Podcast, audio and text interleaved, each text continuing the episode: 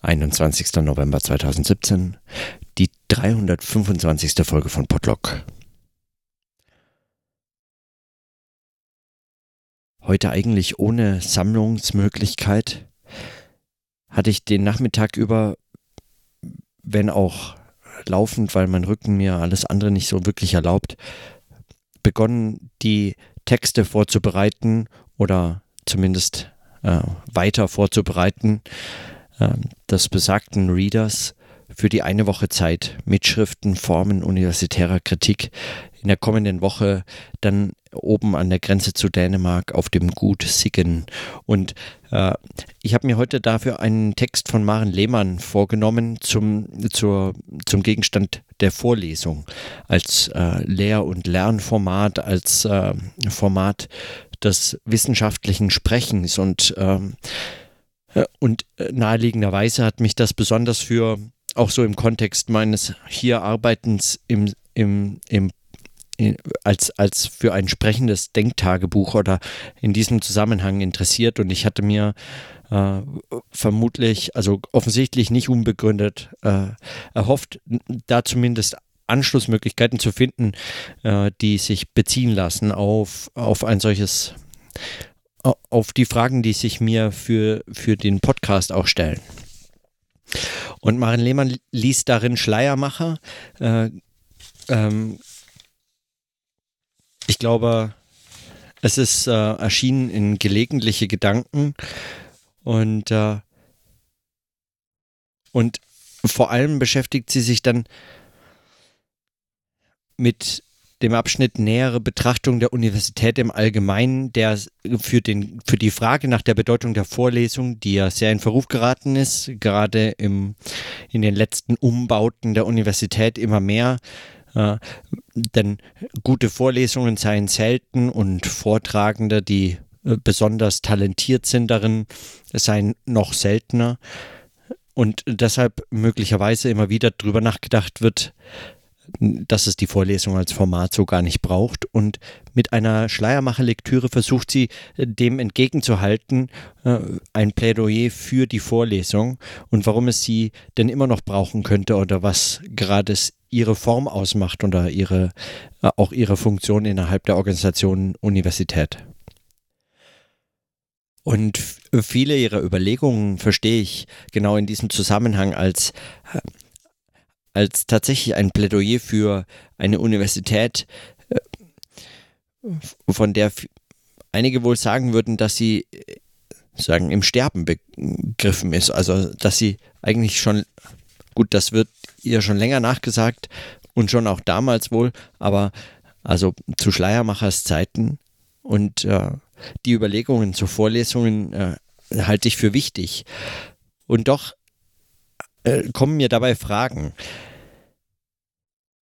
Schleiermachers Argumente für einen Vortrag, einen Kathedervortrag, äh, sind unter anderem, dass es eine hörbar wahrnehmbare Mitteilung sein müsse, äh, die man macht, damit eben gerade verhindert wird, dass es, dass sozusagen immer speziellere Spezialschulen einen bloßen Mechanismus eben dieser Spezialisierung und Abkapselung von Schulen äh, ohne ohne weitere irgendwie inhaltliche oder qualifikationsmäßige äh, äh, Begründung oder Rechtfertigung einem lebendigen Austausch vorzuziehen.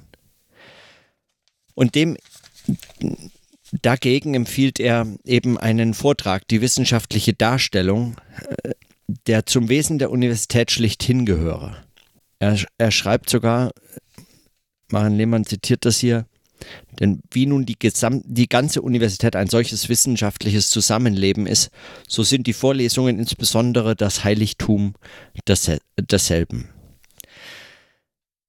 Und obwohl er weiß, dass die guten Vorlesungen und äh, talentierten Vortragenden selten sind, ist das für ihn kein Grund, darauf zu verzichten oder das gar, also nur im Ausnahmefall äh, als Form zu beanspruchen oder äh, zu verteidigen, sondern es geht ihm ferner eigentlich darum, dass das trotz alledem eine, eine Form der Darstellung des Sprechens und Lesens ist, die für die Universität von Bedeutung ist, gerade auch wenn es sich nicht um einfach so virtuose Talente der Vorlesungen als Form der Darstellung handelt.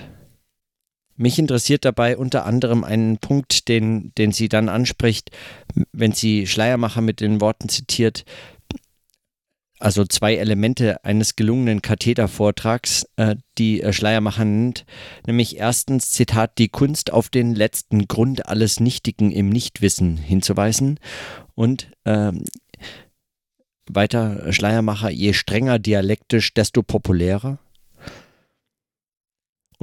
Neben dieser nichtenden, negativen Kunst dann eine, ein, zweitens die positive, produktive Kunst, sein eigenes Erkennen, die Tat selbst anschaulich werden zu lassen. Ich lese einfach ein kurzes, einen kurzen Abschnitt hier vor. Sie zitiert an manchen Stellen darin äh, Schleiermacher, das eingewoben in den Textzusammenhang. Es geht dann so weiter.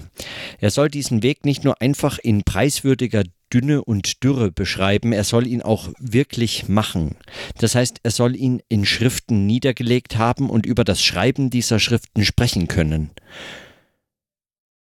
In Berichten über seine Arbeitsbelastung als Professor hat Schleiermacher selbst die Nacharbeit von Vorlesungen, in denen ihm beim Sprechen Ideen gekommen seien, als vielleicht wichtigste, zugleich reizvollste Tätigkeit genannt. Diesen Hinweis gibt auch Humboldt.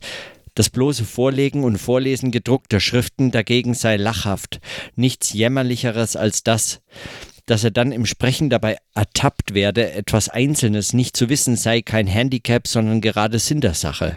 Ansonsten gehe es bei allem in der Universität um freie, gegenseitige Mitteilung und also um Begegnung ohne steife Zurückgezogenheit. Man sage nicht, dass dies der Zahl wegen unmöglich sei. Die preußische Polizei wird wenig später Studenten vorschicken, um Schleiermacher selbst auf Wanderungen und Abendgesellschaften zu observieren. Jahrelang hat man sogar seine Trinksprüche notiert und ihm auf Verhören vorgehalten. Es geht also um eine Form des sprechenden Denkens hier, äh, die, die auf das Machen und auf die Darstellung äh, besonderen Wert legt, zumindest bei Schleiermacher. Maren Lehmann liest das dann und zwar und da, da, da hätte ich zumindest Fragen. Liest das dann auf ein Lesen hin? Sie liest implizit hier die Form des Buchs als die, die Form dieser Vorlesung eigentlich impliziten dieses der Vorlesung impliziten Mitlesens oder einsamen Lesens. Die, das Wichtige bei der Vorlesung sei auch, so Maren Lehmann, die komplementären Rollen zwischen Vortragenden und Zuhörenden und die freie Sicht, also die Sichtbarkeit der Vortragenden beim äh, Vortragen, bei der Vorlesung selbst. Und diese freie Sicht sei selbst eben sozusagen ein, ein Medium des Lesens. Also auch der Vortragende oder die Vortragende sind sozusagen äh, diesem Lesen der anwesenden Zuhörerinnen und Zuhörer ausgesetzt. Und in dieser wechselseitigen äh, äh, komplementären Rollenverteilung äh, geschieht dann auch äh, so etwas wie die Darstellung äh, und, und so etwas wie eine eine Öffentlichkeit und sie äh, geht dann auf weitere Punkte der Vorlesung ein, die mich jetzt für meine, für meine Arbeit hier nicht so besonders interessieren, die in der Diskussion sicherlich noch eine Rolle spielen werden, äh, wenn wir dann äh, den Text möglicherweise diskutieren oder zumindest Einwürfe oder Beiträge, die daran anschließen wollen oder so, besprechen sollten. Wer weiß, es geht dann noch um Fragen der Anonymität der Studierenden und der namentlichen Nennung der Vortragenden als eine, als eine Ressource für, äh, für Studierende, die sich eben anonym beteiligen können als Lesende und dann auch aus dem Vorlesungssaal herausgehen und dann kritisch oder noch kritischer äh, die Vorlesung besprechen können, weil sich eben jemand äh, so mit Namen auch hat, dem dieser, diesem Zuhören aussetzen müssen oder wollen. Also äh, all solche Möglichkeiten der Anschlüsse an einen solchen Vortrag. Aber und und das scheint mir äh, schon wichtig. Es geht bei einem Zuhören um ein Lesen und bei einem Vorlesen auch um ein Lesen. Es geht um die Darstellung einer individuellen äh, Lektüre, einer, eines Lesens. Und zwar äh, ganz zentral, auch wenn der Text selbst frei vorgetragen wäre, geht es sozusagen aus der Idee der Vorlesung heraus um ein Lesen. Nicht ein Vorlesen eines notwendigerweise vorgeschriebenen Manuskripts oder so. Das sei ja eben das äh, Lächerlichste, äh, so Schleiermacher, wenn man einen Text bloß vorliest, anstatt auch noch freie Gedanken formulieren zu wollen oder so. Sondern es geht um Vorlesen im Sinne einer, eines Anbietens einer Lektüre, eines, äh, eines möglicherweise einer Position im Diskurszusammenhang, aber eben als einer aus der Logik des Buchs und zwar ganz explizit und äh, Maren Lehmann macht das auch ganz explizit am Schluss. Es geht um die Bindung an das gedruckte Buch, schreibt sie. Ich lese den letzten Absatz äh, einfach noch vor, weil, äh, weil das, äh, denke ich, schon auch bezeichnend ist was für Implikationen für die Form der Inklusion in Universitäten, für Anwesenheitspflicht und so weiter und für die Aktualität der Vorlesung heute äh, auch noch äh, aus diesem Text mitgenommen werden kann. Also äh, das lasse ich jetzt offen, weil es mich jetzt für diese Fragen nicht interessiert, aber ähm, also die, die Anschlüsse sind, würde ich sagen, für die Diskussion dann schon wichtiger, aber mir kommt es jetzt auf einen anderen Punkt an, nämlich äh, folgenden letzten Absatz. Ähm, so schreibt sie hier. Wir haben folglich ernst zu nehmen, dass das Problem bzw. die Bestie, so bezieht sich auf den Titel des Buchs, in dem dieser Aufsatz erschienen ist, die uns hier interessiert, durch die Verknüpfung von Interaktion, Organisation und Gesellschaft kontextualisiert ist. Deshalb haben wir Schleiermachers gelegentliche Gedanken über Universitäten als Exposé dieses Problems vorgestellt. Die Vorlesung ist hier der Ort, an dem die genannte Verknüpfung residiert. Wir haben zwar nichts als eine Lektüre angeboten, aber unsere These hinter dieser Lektüre ist, dass die Vorlesung als universitäre Kommunikationsform ein funktionales Äquivalent zur formalen Organisation darstellt, deren präzises anderes. An das gedruckte Buch als primäres Verbreitungsmedium der formalen organisierten, funktional differenzierten Gesellschaft ist sie folglich gebunden. Obwohl sie geselliges Sprechen und Hören inszeniert, vorlesen, impliziert sie stilles, einsames Lesen. Obwohl sie eine Interaktion unter Anwesenden ist, impliziert sie Absenzchancen, weil sie auf nichts vertraut als auf Kommunikation im Medium eines komplementären Rollenarrangements und diese Kommunikation durch reflexive Wahrnehmung, aber nicht durch Bürokratisierung kontrolliert. Das Arrangement komplementärer Rollen selbst genügt ihr für die Reproduktion der Mitgliedschaftsunterstellung. Und obwohl sie die Komplexität des gesellschaftlich Möglichen programmatisch ordnet, impliziert sie Unordnungschancen, weil sie damit rechnet, dass diese Ordnung entweder unverständlich eher wird als bleibt, als Komplexität, oder dass sie als Änderungschance verstanden wird, als Kontingenz. Dieser Implikation vor allem dient die Bindung an das gedruckte Buch. Verzichtet die Vorlesung auf das komplementäre Rollenarrangement oder diskreditiert sie die Nicht-Identifizierbarkeit, die Abseinschancen der Hörer, macht sie sich unmöglich.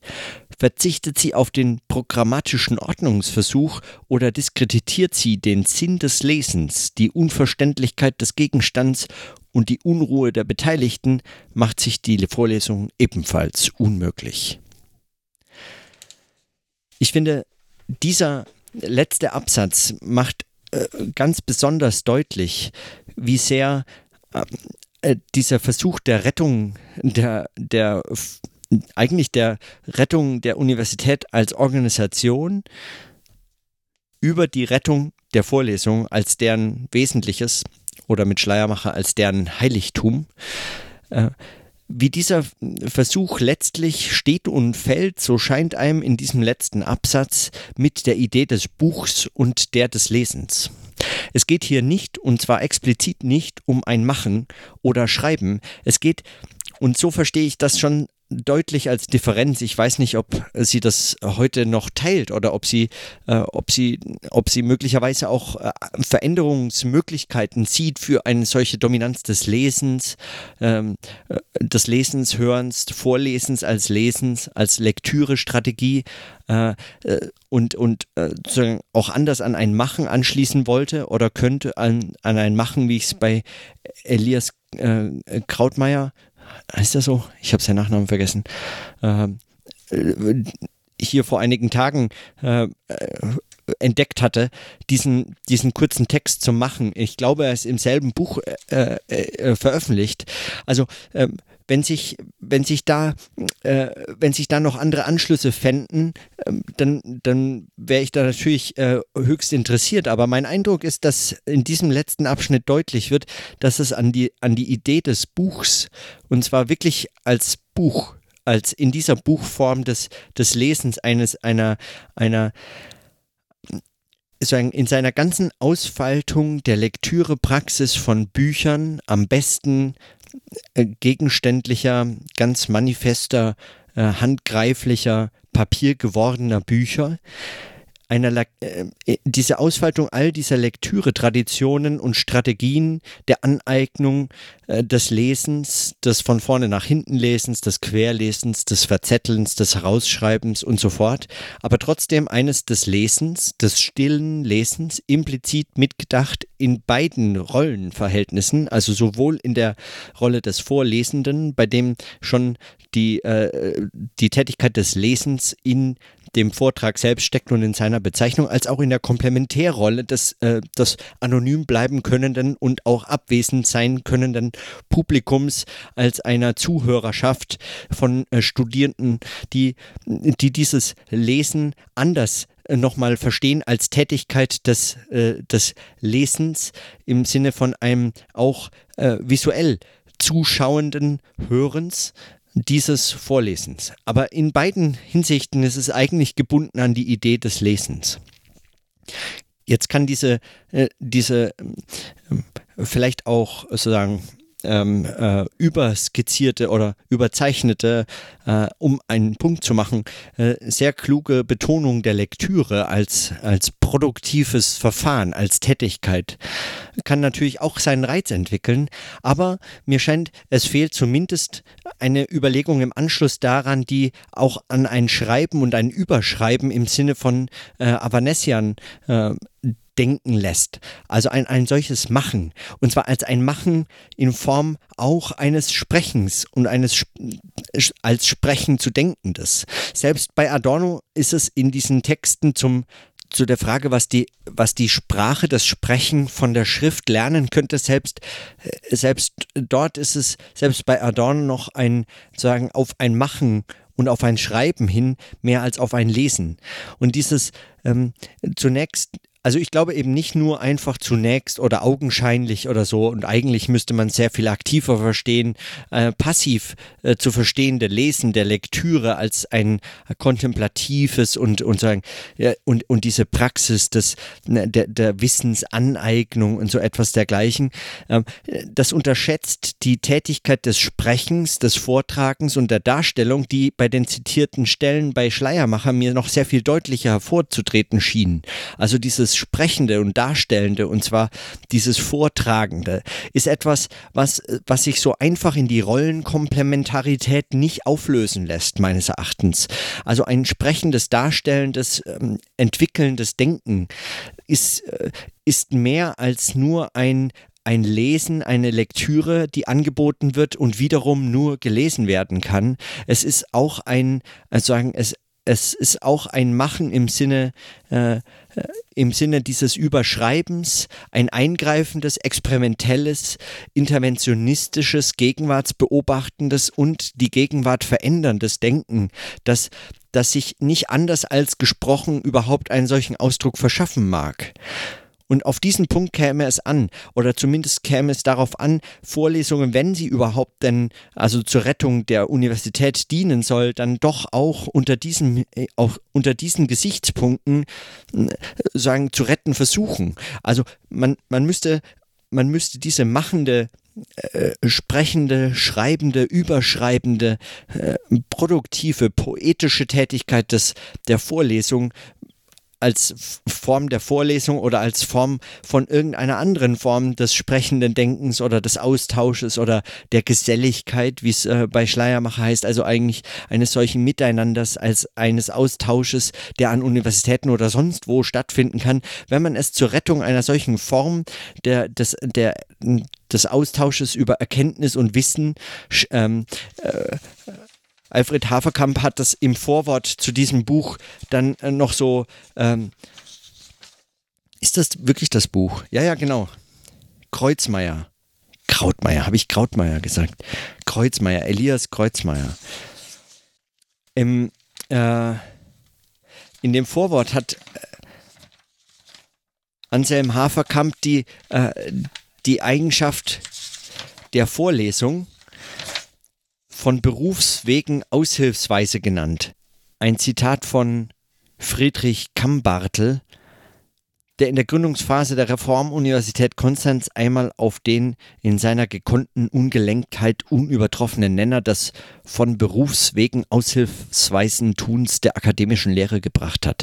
Das so also die Formel äh, auch der Vorlesung, dass man etwas öffentlich vorträgt, von Berufswegen aushilfsweise im Sinne von nicht als einfach bloß Stellvertreter der allen, ähm, die nicht an dieser Universität sind, für die aber dieses Wissen nicht nur erarbeitet oder dieses Denken betrieben wird, sondern äh, sagen aushilfsweise, nicht stellvertretend, sondern aushilfsweise, so im Sinne es könnte jeder, es könnte jeder tun, aber weil es nicht jeder tun kann, helfe ich aus und, äh, und biete mich an sagen, und, äh, und verstehe das als Aufgabe, dass er nennt das die Demut, die den Erkenntnisinteressen des Berufs eingeschrieben ist und die Universitäten zusammenhält. So Haferkamp hier. Ich, ich finde nicht immer äh, viel von dieser Demut, muss man also finde ich fairnesshalber auch dazu sagen, denn es ist wenig von einem, von einem Aushelfen im Sinne eines Einspringens sozusagen zu, äh, zu bemerken. Oft einfach ein, ein Aushilfen im Sinne von, äh, du weißt es nicht besser, ich erzähl's dir jetzt. Aber äh, davon abgesehen, diese Idee, dass ein solcher äh, Vortrag sich einem, einer solchen äh, Öffentlichkeit verantwortet und dem gegenüber, egal wo er dann stattfindet, zumindest ein solches äh, Machendes, und zwar im Sinne eines, jeder könnte es tun, aber also ich, ich mache es jetzt, weil wieso nicht? Ja, dieses poetische Schaffende und dann auch einen Anfang des Sprechens finden, wo doch lange nicht äh, auch nur im Ansatz geklärt sein kann, wer jetzt das Recht dazu hätte. Warum überhaupt bräuchte jemand diese Ermächtigung des Sprechens? Und dann eben beginnt man zu sprechen und trägt vor und oder, oder spricht und denkt und äh, mit diesem Schaffenden äh, ist man zugleich dann aber nicht mehr auf eine Position der Lektüre oder des Lesens festgelegt, im Medium sagen, des Lesens, ähm, also in, in Sichtbarkeiten, äh, in solchen Verhältnissen von Publikum und Vortragenden vorne auf der Bühne oder dem Katheter oder, äh, oder so, sondern man hat äh, man hat sehr viel mehr eigentlich dieses Poetische mitzudenken als ein, als eigentlich eine Tätigkeit des Sprechens, als äh, Sprachspiel, als, als eine Entwicklung auch. Und das fehlt mir in diesen Überlegungen. Ich glaube, wenn man die Universität sowieso über die Vorlesung zu retten versucht, dann kann man es nicht, wenn man nicht zu, zunächst die Vorlesung über ein Sprechen und ein sprechendes Denken zu retten versucht, äh, statt sie sagen, mit dem ähm, halb mit dem halbglücklichen äh, Versuch, sie über eine Lektüre äh, an das Buch zu binden und damit zu retten, äh, das halte ich für mehr oder weniger äh, eigentlich ein fast schon ver also ich meine, das lese ich sicherlich auch äh, überspitzt oder vielleicht einfach falsch, vielleicht verstehe ich das falsch oder ähm, vielleicht ist auch mein Lektürebegriff ein, ein anderer in dem Fall, was, was gut sein kann, aber so oder so habe ich den Eindruck, dass es, dass es diesen Punkt wie unterschlägt. Also äh, es geht um ein, ein, eine poetische Praxis, ein, eine schaffende Praxis, die darauf auch, äh, äh, auch äh, zu sprechen kommt, die diese Darstellung selbst äh, deutlich machen kann, so wie es, ähm, so wie es äh, Schleiermacher formuliert, nämlich eben als sagen zwei Elemente einer, eines guten Vortrag sind einmal eben die Kunst auf den letzten Grund alles Nichtigen im Nichtwissen hinzuweisen. Je strenger dialektisch, desto populärer. Aber zugleich neben den nichtenden, negativen Kunst dann auch eine zweite positive, produktive Kunst, sein eigenes Erkennen, die Tat selbst anschaulich werden zu lassen. Und dieses anschaulich werden lassen oder zur Darstellung bringen des Denkens, dieses gar nicht anders Könnens als das aussprechende, darstellende, äh, schaffende und damit auch in der Darstellung eben erzeugende, Spiel, Sprachspiel oder äh, dieses hm, Spiel jetzt in diesem doppelten Sinne des, äh, der Vorführung, also im Englischen Play, aber sagen äh, in diesem in dieser in diesen verschiedenen Facetten als dieses spielerische, schaffende, erzeugende, künstlerische, äh, kreative, produktive, wie es Schleiermacher hier nennt, äh, Element anders als dieses äh, stärker zu berücksichtigen, ist das nicht zu retten und ist vor allem auch nicht Universität zu denken, die sowieso, also zumindest Stefan Zeitl würde, äh, würde laut protestieren, nicht in dieser Form zu retten sei.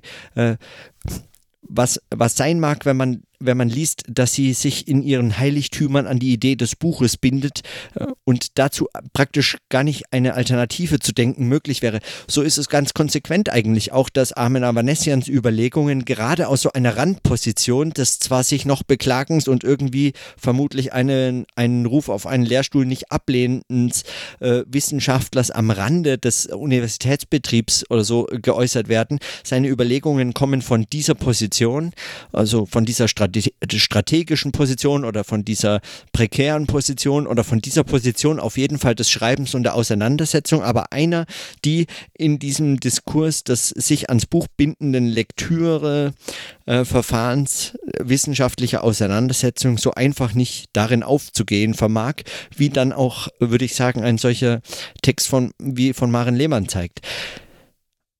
So, so äh, klug ich diese Schleiermacher-Lektüre also äh, finde und so brauchbar und so wichtig sie die, diese verschiedenen Punkte, so fehlt mir dieser andere. Es, es fehlt mir dieses, dieses Sprechende und ich, ich habe den Eindruck, dass man Schleiermacher in dieser Hinsicht eigentlich sehr viel mehr noch äh, gerade in dieses in diese Richtung hin äh, äh, weiterdenken kann ich habe jetzt fast bewusst versucht, das sagen in diese Richtung zu lesen, für, zu vermeiden, weil in diese Richtung zu lesen, sagen immer wieder diese Logik des Lektüreverfahrens reproduziert, das sich an die Idee der, äh, des Buchs bindet. Und, und, und auch sprachlich wäre, wären Formen zu finden, wären Formen zu, äh, zu finden oder zu erfinden, die, die damit sich kritisch auseinandersetzen, äh, zu, auseinanderzusetzen in der Lage sein, oder einen in die Lage bringen. Also um experimentelle, eingreifende Formen eben der Mitschriften. Und so heißt dann ja auch unsere Woche Zeit. Die heißt dann eben Mitschriften und nicht Mitlektüren oder, Le äh, oder Lektüren, sondern sie heißt Mitschriften. Es geht um ein Schreiben und Einschreiben und Überschreiben. Es geht also tatsächlich um ein Machen. Und so verstehe ich auch eigentlich die Möglichkeit, diesen Text von Maren Lehmann weiterzudenken im Sinne eines Machens und Schreibens.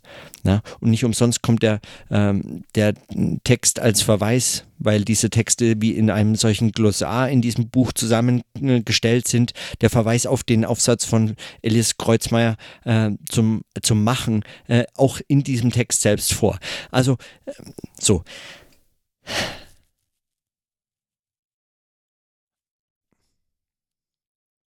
Ich weiß nicht, ob der Punkt überhaupt so bedeutsam ist, aber mir schien mir schien das heute nochmal äh, klar zu sein, dass ein, ein sprechendes Denken sich von dem Vorlesen oder den etablierten Formen des Lesens in Universitäten des überhaupt Vorlesens äh, deutlich unterscheiden kann und vermutlich muss. Es geht also auch um ein aktives, beim sprechenden Denken zu entwickelnde Differenz oder kritische Auseinandersetzung mit dem Verfahren des Lesens als ein Bücherlesens. Und wenn ich äh, manchmal sozusagen äh, äh manchmal ironisch oder, äh, oder, oder ähm, einfach nur äh, flapsig oder so an Pierre Bayard anschließe und, und seine Überlegung des Nichtlesens, also wie man über Bücher spricht, die man nicht gelesen hat, äh, von denen äh, sagen, wenn man, wenn man dieses Buch erwähnt, äh, in AkademikerInnenkreisen oder gar an, äh, an der Universität, dann lachen alle äh, ganz belustigt, so im Sinne von, haha, ja, äh, lustige Darstellung, ne? aber wir haben natürlich die Texte trotzdem gelesen und dieses Buch hast du doch auch gelesen. Also es geht hm, um eine hartnäckige Reproduktion dieser Logik des Lesens als eine, die die, die Autoritäten des Diskurses stützt und stabilisiert in einer in einer in diesem Text eigentlich nicht mit äh, weiter oder zumindest nicht kritisch mitgedachten Form. Und das ist dann auch äh, würde ich sagen, mein letzter, aber auch nicht ganz unerheblicher äh, äh, Punkt, der mir beim, äh, der mir jetzt bei diesem Text so äh, zu denken macht, ist nämlich äh, die Frage nach dem, nach der Rollenverteilung als komplementären Rollenverteilungen eines Professorenstands auf der einen Seite, der in keiner Form kritisch hinterfragt wird in dem Text, auch natürlich bei Schleiermacher nicht oder zumindest nicht in dieser Form. Und, und für die Frage nach heutiger Universität oder wie Wissenschaft oder oder äh, Erkenntnis oder der Diskurs über Erkenntnis und Wissen und so fort gedacht werden und welche Formen, institutionelle, organisationale Formen oder sonstige Formen der An- und Abwesenheit des Denkens, Sprechens, Schreibens und so fort gedacht werden müsste und könnte. Also in welchen Formen das gedacht werden kann, äh, das das muss über die Frage nach dem Professorenstand oder nach dieser Frage äh, äh nochmal anders nachdenken. Äh, man erwähnt hier auch den erwähnt hier auch die, äh, die, äh, die Kritik Schleiermachers an, an, dem, an dem Doktoranden, äh, an dem Doktoratsstudium und der, und der Titelvergabe, die eigentlich äh, sagen, äh, schon fast das Absurdeste hat. Sie zitiert hier Schleiermacher in einem Absatz, ähm, ich lese kurz diesen Absatz vor. Äh, die im abschließenden sechsten Kapitel diskutierte Erteilung der gelehrten Würden nennt Schleiermacher, Zitat, die am meisten veraltete Partie unserer Universitäten, Zitat Ende, ein leeres Spiegelgefecht, also wieder Zitat, immer wieder Zitate hier drin, dessen Kredit längst tief unter den Punkt der Satire herabgesunken sei, so tief, dass selbst der Staat den Doktortitel nicht mehr als ausreichende Qualifikation für auch nur das lächerlichste Amt ansehe. Es fehle nur noch, spottet er, dass man es als Maßstab der größten Schnelligkeit angäbe, wie ein Student sich ein, in einen Doktor der Philosophie verwandelt. Im Grunde weiß Schleiermacher hier keinen Rat als den, dass man sich an das bisher Gesagte hält. Täte man das aber, das ist auch ihm klar, müsste es Gegenstand der Disputation sein, die Nichtigkeit oder genauer die Fähigkeit des Kandidaten zu qualifizierten Negationen nachzuweisen, denn diese und nur diese kann ja letztlich als Ausweis der erlangten Erkenntnis gelten. Aber prüfbar im engeren Sinne ist das nicht. Die einzige Möglichkeit, die Schleiermacher sieht, ist die Forderung, der Doktoratskandidat möge und dies wiederum am besten in einer öffentlichen Vorlesung und nicht in einer geschlossenen Disputation etwas Merkwürdiges anzubieten haben. Denn wer nicht gleich bei seinem Eintritt in diese Würde eine Spur von seinem Dasein zeichnet, welche allgemeine Aufmerksamkeit erregt, der werde dazu auch später nicht kommen und sei eigentlich seines Namens unwürdig. So Schleiermacher und so Mahens ähm, ähm, äh, Auseinandersetzung damit. Also diese kritischen Hinweise äh, sind zwar ähm, äh, dort äh, zu finden, aber sie beziehen sich äh, nun zunächst auf die, äh, auf die armen Doktoratskandidaten, die sich ähm, in Disputationen äh, auch noch äh, die Öffentlichkeit erregend äh, in irgendeiner Form merkwürdig also etwas Merkwürdiges anzubieten hätten, was ich nicht äh, dumm finde. Also die Idee ist ähm, bei Schleiermacher schon äh, äh, schon eine wichtige mitzudenken. Es geht hier also bei Merkwürdigkeiten geht es eben um ein Schreiben, ein Überschreiben. Es geht also um ein Machen. Es geht um eine wichtige Differenz, die da ins Spiel kommt, die zu diesen normalen Lektüren als bloße Abfrage des Wissens oder etwas dergleichen etwas Neues anzubieten hat und mit etwas Neues einfach tatsächlich so ein, eine Kritikfähigkeit äh, des, des Denkens äh, eigentlich zeigen muss. Und das wird aber natürlich für Professoren so weiter nicht mehr gedacht. Die, sind ja jetzt erstmal dann in diesem Stand so als äh, Fürsten auf ihrem Teilgebiet. Äh, äh, erwähnt wird an einer anderen Stelle in dem Text noch, äh, dass sie sich selbstverständlich nicht ständig ausweisen müssten auf einem bestimmten Fach, sondern ihnen sollte frei sein, dass sie alles Mögliche behandeln äh, und, ganz und gar absurd sei es, dass sie regelmäßig zu bestimmten Themen ihres Fachgebiets oder so eine Vorlesung zu halten hätten, dass man ihnen so etwas vorschreiben könnte.